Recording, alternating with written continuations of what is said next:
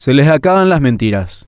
La derogación de la Ley 6659 del convenio con la Unión Europea estuvo impulsada por una campaña plagada de mentiras que están cayendo solas. En declaraciones a medios de prensa, el senador cartista, Basilio Bachi Núñez, dijo que se dieron cuenta recién después de aprobar el convenio en el 2019 que traía otras cuestiones detrás. La razón por la que resulta poco creíble lo dicho por el legislador cartista es que el tan cuestionado convenio haya sido aprobado sin oposición, teniendo en cuenta que ya en el 2019 eran aproximadamente 30 cartistas, quienes además integraban las comisiones que habían recomendado la aprobación del convenio, más aún cuando cada uno cuenta con una masiva cantidad de asesores que cobran una multimillonaria suma en concepto de salarios. La derogación con la cual se embanderaron falsamente para captar votos durante la campaña electoral tampoco la están realizando a través de los medios constitucionales correspondientes. Manuel Riera, quien Irónicamente, es sobrino de Enrique Riera, ministro del Interior y uno de los más ferros detractores del convenio, explicó que no se puede derogar el documento mediante otra ley debido a que tiene rango de tratado internacional. Y, en el orden de prelación de leyes, un tratado internacional está por encima de una ley. El irrespeto al orden de prelación de leyes, acompañado de una mayoría circunstancial que busca pagar la deuda de las promesas electorales, son sumamente peligrosas para la institucionalidad de la República, más aún de aquellos que se dicen llamar republicanos. Asimismo, el argumento